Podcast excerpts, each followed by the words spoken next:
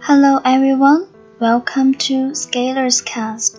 Today I'm going to read The Little Prince, chapter 25 for you. Chapter 25 Finding a Well. The narrator and the little prince discuss his return to his planet. Men, said the little prince, set out on their way in express trains, but they do not know what they are looking for. Then they rush about and get excited and turn round and round. And he added, It is not worth the trouble. The well that we had come to was like the wells of the Sahara. The wells of the Sahara are mere holes dug in the sand this one was like a well in a village, but there was no village here, and I thought I must be dreaming.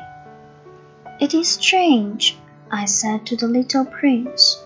Everything is ready for use the pulley, the bucket, the rope.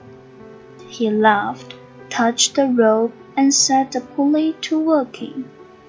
And the pulley moved like an old red wine which the wind has long since forgotten. Do you hear? said the little prince. We have wakened the well, and it is singing. I did not want him to tire himself with the rope. Leave it to me, I said. It is too heavy for you. I hoisted the bucket slowly to the edge of the well and set it there, happy, tired as I was over my achievement. The song of the pulley was still in my ears, and I could see the sunlight shimmer in the still trembling water. I'm thirsty for this water, said the little prince. Said the little prince give me some of it to drink. And I understood what he had been looking for. I raised the bucket to his lips. He drank, his eyes closed. It was as sweet as some special festival cheat. This water was indeed a different thing from ordinary nourishment. Its sweetness was born of the walk under the stars, the song of the pulley, the effort of my arms. It was good for the heart, like a present. When I was a little boy, the lights of the Christmas tree, the music of the midnight mass, the tenderness of smiling faces used to make up so the radiance of the gifts I receive. The man where you live, said the little prince, raised five thousand roses in the same garden, and they do not find in it what they are looking for. They do not find it, I replied. And yet, what they are looking for could be found in one single rose or in a little water. Yes, that is true, I said. And the little prince added, But the eyes are blind. One must look with the heart. I had drunk the water. I breathed easily.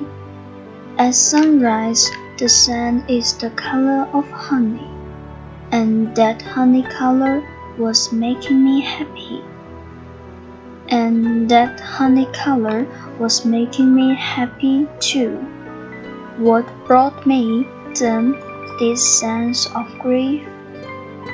You must keep your promise, said the little prince softly as he sat down beside me once more. What promise? You know, a mussel for my ship. I'm responsible for this flower. I took my rough drafts of drawings out of my pocket. The little prince looked them over and laughed as he said, Your bells, they look a little like cabbages. Oh, I have been so proud of my bells. Your fox, his ears look a little like horns, and they are too long. And he laughed again. You're not fair, little prince, I said. I don't know how to draw anything except boa constrictors from the outside and boa constrictor from the inside. Oh, that will be all right, he said. Children understand. So then I made a pencil sketch of a mussel, and as I gave it to him, my heart was torn. You have plans that I do not know about, I said, but he did not answer me. He said to me instead, You know my descent to the earth. Tomorrow will be its anniversary. Then, after a silence, he went on. I came down very near here, and he flushed. And once again, without understanding why, I had a queer sense of sorrow. One question, however, occurred to me. Then it was not by chance that on the morning when I first met you, a week ago, you were strolling along like that, all alone, a thousand miles from any inhabited regions. You were on your back to the place where you landed. The little prince flushed again, and I added with some hesitancy. Perhaps it was because of the anniversary? The little prince flushed once more. He never answered questions. But when one flushes, does that not mean yes? Ah, I said to him, I'm a little frightened. But he interrupted me. Now you must work. You must return to your engine. I will be waiting for you here. Come back tomorrow evening. But I was not reassured. I remembered the fox. One runs the risk of weeping a little if one let himself be tamed. This is the end of the chapter 25. Thank you for listening. This is Temple. Goodbye.